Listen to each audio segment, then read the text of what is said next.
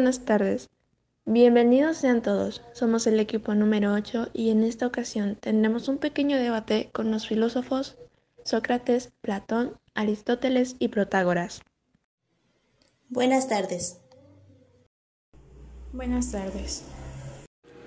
Buenas tardes. Buenas tardes. Como sabemos, la filosofía ha consistido en que los seres humanos se sirven conscientemente de la razón para tratar de entender al mundo y también para gobernar. Pero, ¿qué es la razón? Quisiera saber cuál es su postura de cada uno de ustedes respecto a ello. Yo siento en mi interior un poder de revelación que me abre las puertas de un mundo superior y creo que si se llega a un conocimiento absoluto, esa será la verdad absoluta. Para mí la razón no es una teoría abstracta, sino una actividad que afecta a todos y que implica voluntad. Por eso lo considero importante. Aún así, no separo al racionalista del educador moral, es inteligencia y voluntad. La razón es una sola, un mismo poder de inferencia, solo que sus usos son distintos y la presencia de uno no garantiza la presencia del otro. Por lo que yo pienso eh, sobre la razón que es y o qué significa, pues la razón es la capacidad que posee el ser humano de reflexionar, eh, deducir o pensar, o sea, en el acto de razonar, ¿no? Que también hace una relación al motivo o causa uh, del algo o situación en particular. Pues en otras palabras como más específicas, es la explicación o la conclusión para justificar o probar algo en específico que tengas en mente. Yo no creo en la verdad absoluta o la razón. Es más, yo puedo afirmar que el hombre es la medida de todas las cosas. Es decir, a lo que me refiero es al relativismo. Esta es la convicción de que ninguna de las cosas ni los valores existen de, de forma objetiva. Es decir, independientemente del individuo que los percibe o aprecia. Por ejemplo, yo puedo afirmar que el día es caluroso. Otra persona puede decir que el día es tibio. Y otra persona puede decir que el día es frío o que lo siente frío. Entonces, ¿quién tiene la razón? Esto es difícil de concluir quién tiene la verdad y por lo tanto yo considero más el relativismo que la razón. Para ustedes, al igual que para el resto de nosotros, la razón es ante todo una facultad del ser humano que permite conocer las causas de las cosas. Los griegos consideraban que la razón es lo que permite al hombre saber qué son las cosas y también a qué categoría pertenecen. A esa capacidad de determinar a qué categoría pertenece algo y por lo tanto de saber con qué palabra nombrarlo, los griegos lo llamaron logos. Ahora el pensamiento mítico insistía mucho en que las cosas eran lo que los dioses habían decidido que fueran. Entonces aquí entramos un poco al tema de la religión. ¿Ustedes filósofos consideran la existencia de un ser divino, un dios o dioses? Yo no creo en los dioses, la gente cree en augurios y señales. La divinidad para mí es genio divino. Yo desprecio la forma de creer de la gente, de los adivinos, de las predicciones. Para mí los dioses son limitados y presa del destino que compiten entre sí. A mí una vez me han llevado a juicio por una acusación grave de no creer en los dioses y de introducir en los jóvenes dioses nuevos, pero yo les dije, ¿cómo podría yo introducir nuevos dioses por decir que una voz divina se me manifiesta para indicarme lo que hay que hacer? Dios es un ser inmutable que no está dentro del universo, pero es la primer fuerza o primer motor que da origen y movimiento a todo lo que hay en él. El universo se fundamenta en Dios y culmina también en él. Dios tiene vida y duración continua y eterna. Pues tomando en cuenta la parte de que si Dios, un Dios existe o dioses, pues yo pienso que sí existe, ¿no? Porque, o sea, hay un motivo por el cual todo exista de una manera eh, mm, como tiene constantemente, porque imagínate que te preguntaras que cómo salió todo lo que conocemos. Debe haber algo que creamos para sentirnos cómodos o bien. Mm, pues yo pienso que Dios eh, sí existe, pero no en la forma en la que nos han inculcado, pues ya sabes, en la iglesia o lo que nos han dicho a lo largo del tiempo. Eh, pienso que es un Dios muy diferente a lo que nos cuentan eh, otras personas. En cuanto a los dioses, yo no puedo afirmar sobre la existencia de ellos o no, debido a dos razones, a la oscuridad del asunto y a la brevedad de la vida. Esto ya antes lo había mencionado en alguno de mis libros. Muchas gracias por hacernos saber cuál es su postura respecto a la pregunta anterior.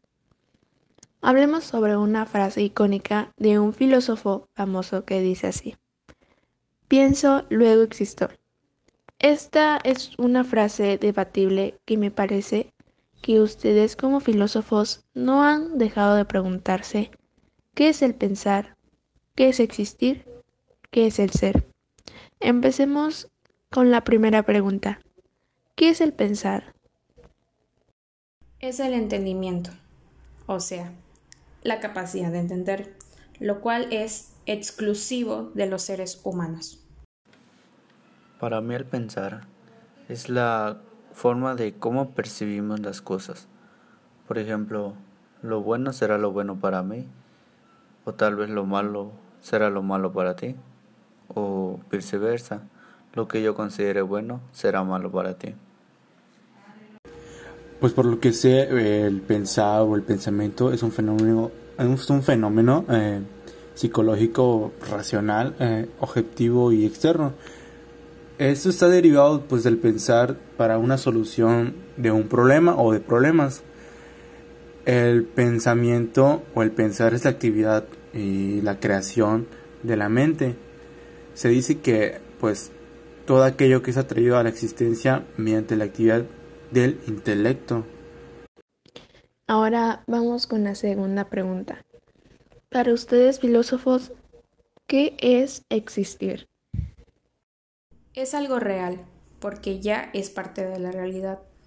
Y también está lo posible, porque puede existir, pero aún no es parte de la realidad.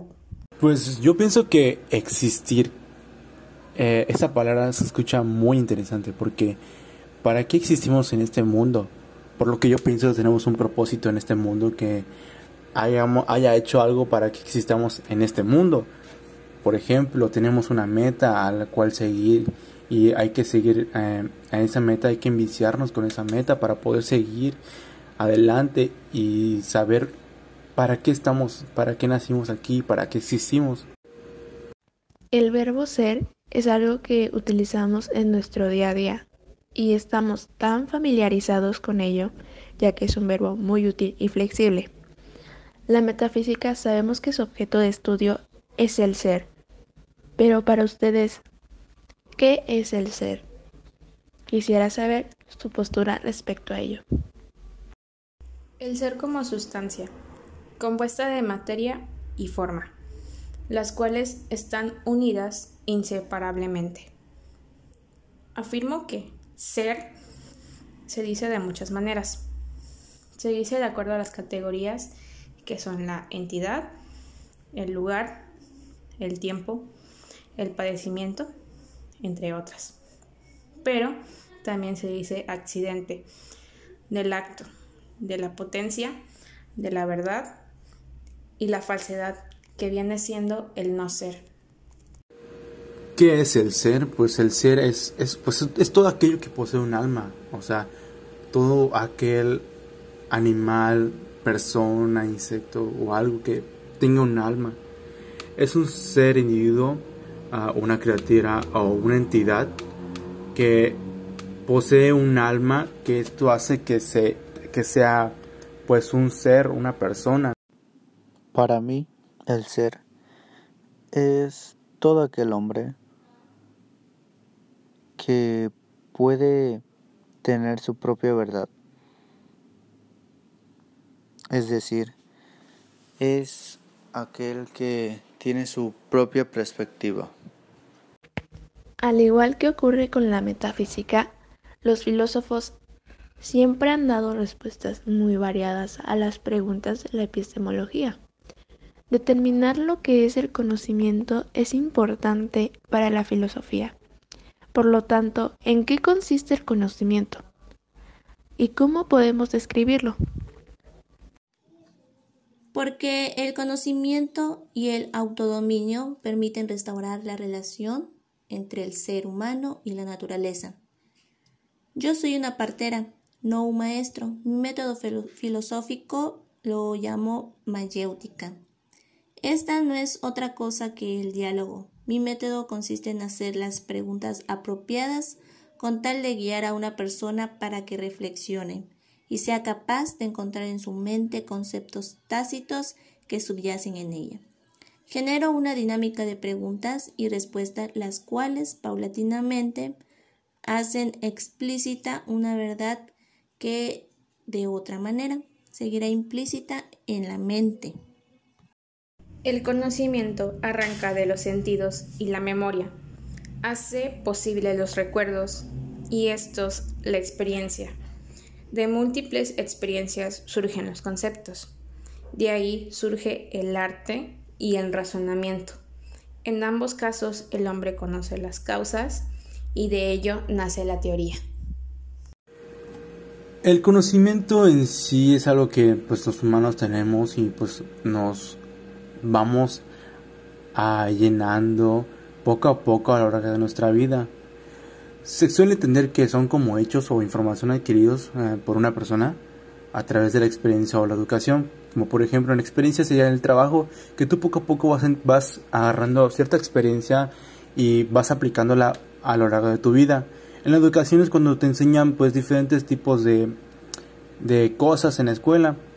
Ah, eh, también es la comprensión teórica o práctica de un asunto eh, referente a la realidad. Los que se adquiere como contenido intelectual relativo a, pues, a un campo determinado o a la totalidad del universo. Eso para mí siento que es el conocimiento, es toda aquel eh, persona que, que va adquiriendo poco a poco a lo, a lo largo de su vida. Bien, muchas gracias a cada uno por hacernos saber su postura. Ahora quisiera que cambiemos de tema. Esta pregunta va para el filósofo Protágoras. Es sobre el arete. ¿Qué es lo que piensa respecto a ello y cómo nace el término sofista? Para mí, el arete es la cualidad superior. O sea, el fin de la enseñanza era lograr el arete, es decir, la capacitación de pensar, para hablar, para pensar y para obrar con éxito. Eso era para mí el arete. Bueno, ¿cómo surgió el término sofista? Pues yo lo podía contar como se podría decir una pequeña historia. Em, aproximadamente por ahí del siglo V antes de Cristo en la antigua Grecia, en Atenas, eh, ya había concluido la guerra médica, las guerras médicas contra los persas.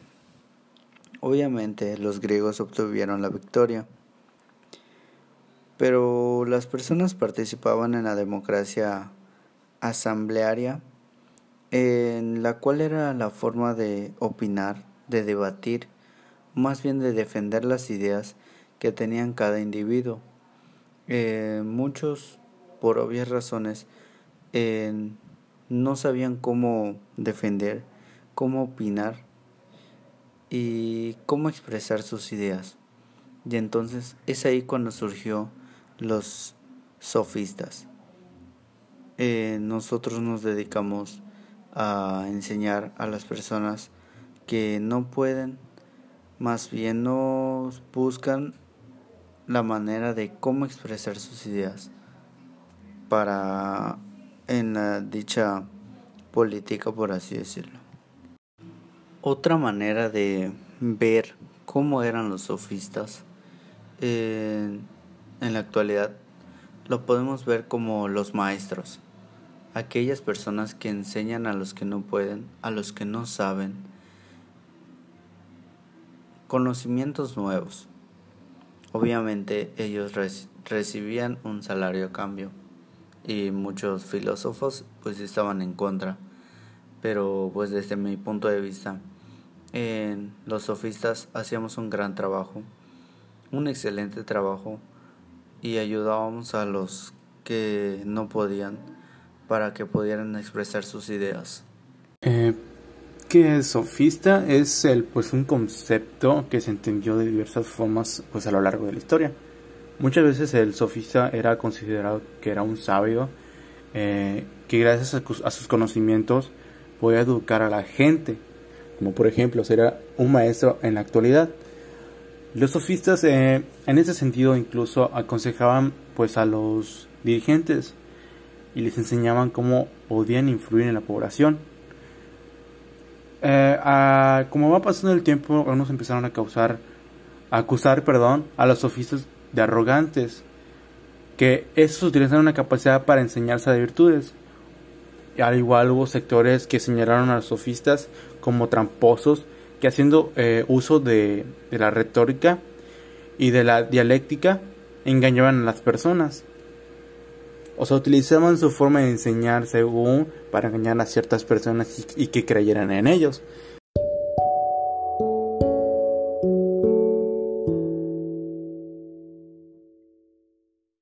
Bienvenidos a la sección de música. Aquí podremos escuchar algunas canciones inspiradas en los filósofos Sócrates, Platón y Aristóteles, en donde nos explican un poco de su historia y qué era lo que pensaban en ese momento.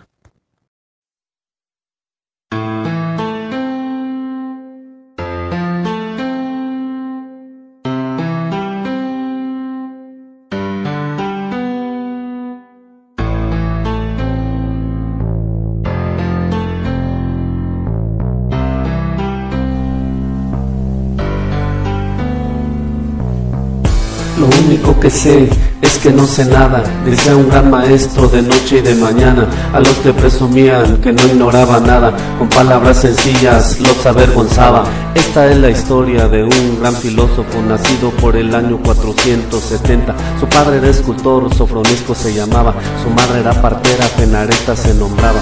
Dime por favor, ¿cómo se llamaba? ¿De dónde era él? ¿Y qué idioma hablaba? ¿Acaso era ruso o era de Italia? ¿A qué se dedicaba? ¿Y qué es lo que pensaba? Que era un gran maestro, la gente rumoraba. Su nombre era Sócrates, así se llamaba. No era ni de Rusia ni era de Italia. Su patria era Grecia y en Atenas ambulaba.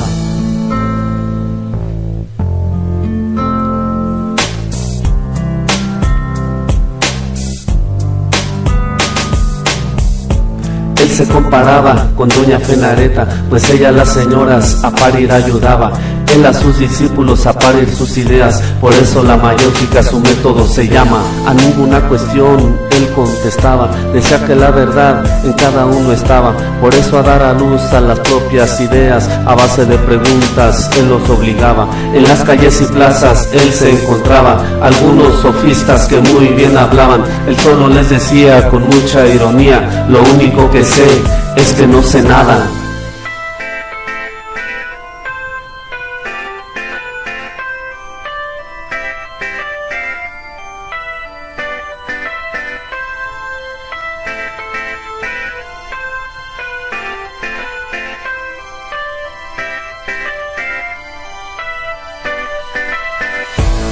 Calles de Atenas él caminaba, justicia y caridad a todos predicaba, a quienes encontraba le recomendaba, conócete a ti mismo y luego se marchaba. Un día los atenienses lo condenaron por culpas y delitos que se inventaron. El año 400 antes de Cristo, tomando la cicuta, él expiraba. Lo único que sé es que no sé nada, decía el gran maestro para enseñarnos que entre más y más nosotros aprendamos, mucho más ignorantes nos encontramos.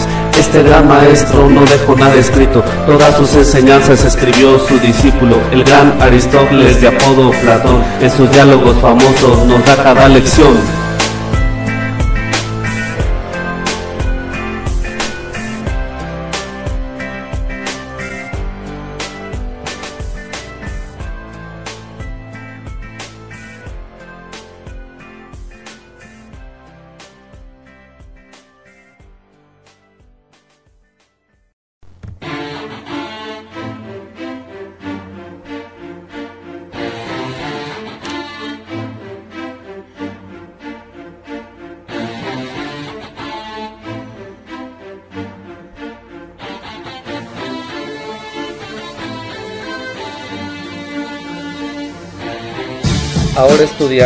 a un aristocrático filósofo ateniense, discípulo socrático. Su verdadero nombre era Aristócles y fue el gran maestro del mismo Aristóteles.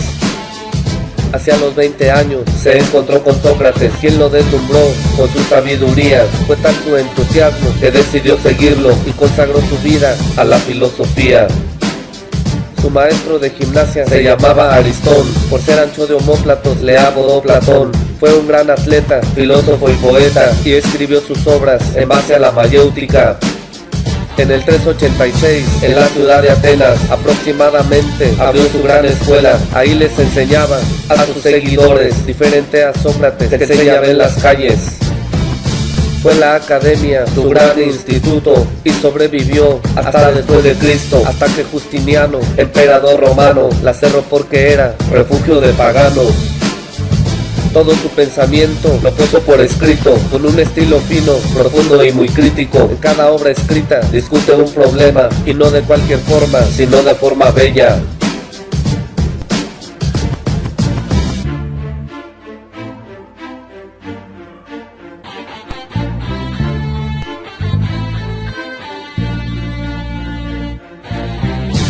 Diálogos se integran en cuatro grandes bloques, los de la juventud, como la apología de Sócrates, los de la transición, como el Gorgias y el Menón, los de la madurez, como el Fedro y el Fredón. Parménides Tetete, político y sofista, son del cuarto bloque, algunos de la lista. Diálogos muy fuertes, diálogos muy críticos, son los de la vejez, incluso algunos místicos. Algunos de los temas que analiza Platón, amistad y templanza, piedad y el valor, virtud y política, la belleza y el amor, con el método mayéutico en todo su esplendor.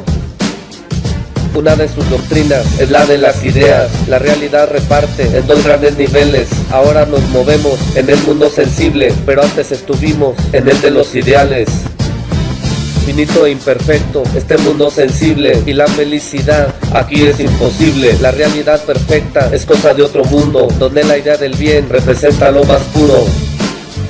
El día que nacimos todo lo olvidamos y en este nuestro cuerpo fuimos encarcelados. Cuando conocemos solo recordamos como reminiscencia a esto le llamamos.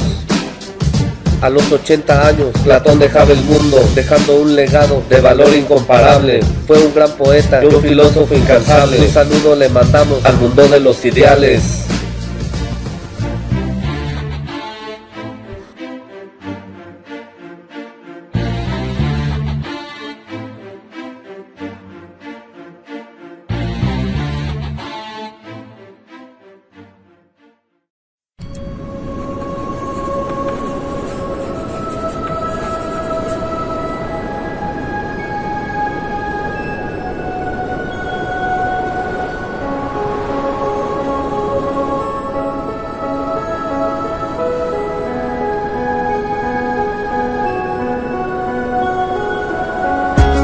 Permitiré otra tiranía de los atenienses contra la filosofía.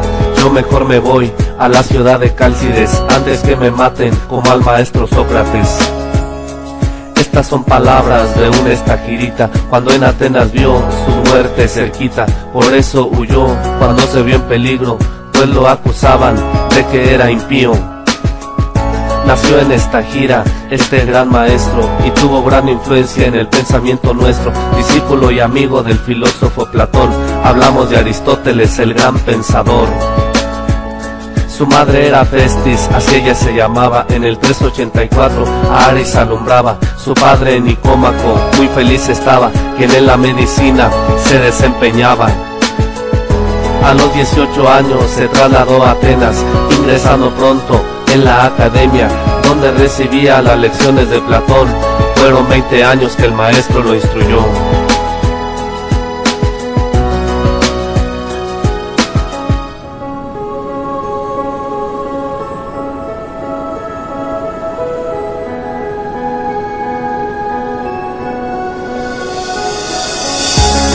A la Asia Menor a la muerte del poeta y encontró en Pitias a la mujer perfecta. Después de Macedonia le llamó el rey Filipo para que dirigiera la educación de su hijo. Tenía 14 años entonces Alejandro y hasta los 17 fue su educando. Fue grande la influencia del estaquirita, pues el pequeño Alex sería Alejandro Magno. Debo más a Aris que a mi padre Filipo, decía Alejandro cuando subió al trono. Si mi padre me dio la vida y el trono, mi maestro me enseñó el porqué de todo. Regresa Aristóteles a la ciudad de Atenas y funda su escuela en 335, muy cerca del santuario de Apolo Liceo, por eso le llamó a su escuela Eliseo. Pasaron unos años y Aristóteles huía de la ciudad de Atenas por causas ya sabidas. En la ciudad de Cálcides tuvieron fin sus días. En 322 Aristóteles moría.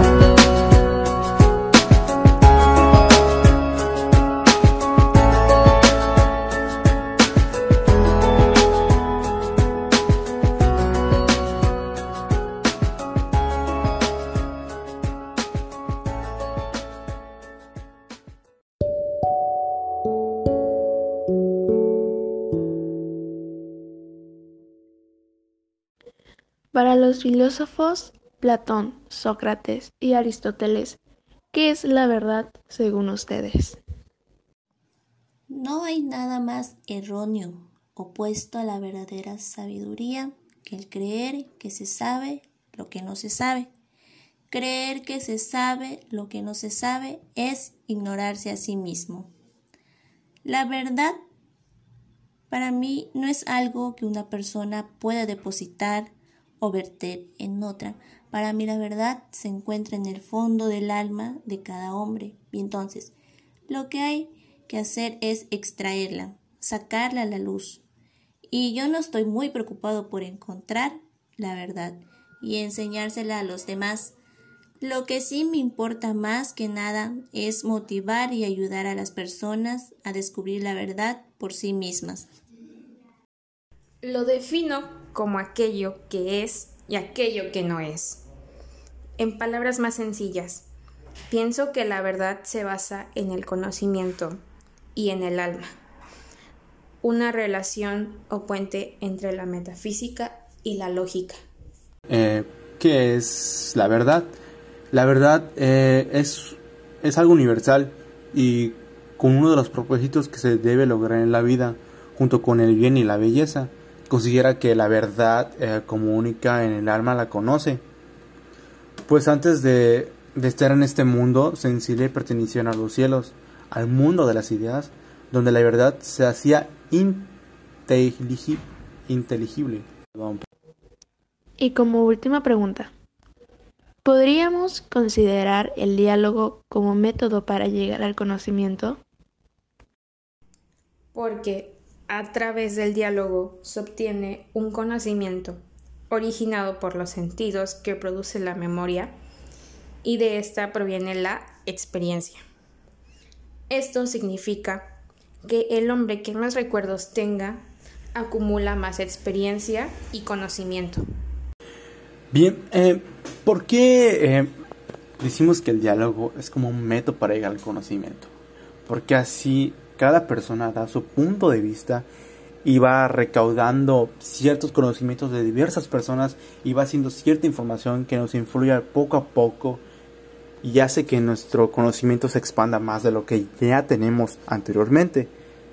Para mí eso es un método para llegar al conocimiento. Y pues eso sería mm, todo de mi parte. Muchas gracias eh, por por invitarme y estar aquí. Muchísimas gracias a todos. Gracias. Ha llegado el momento de despedirse, pues se nos está acabando el tiempo. Muchas gracias a cada uno de nuestros filósofos presentes y por la atención prestada.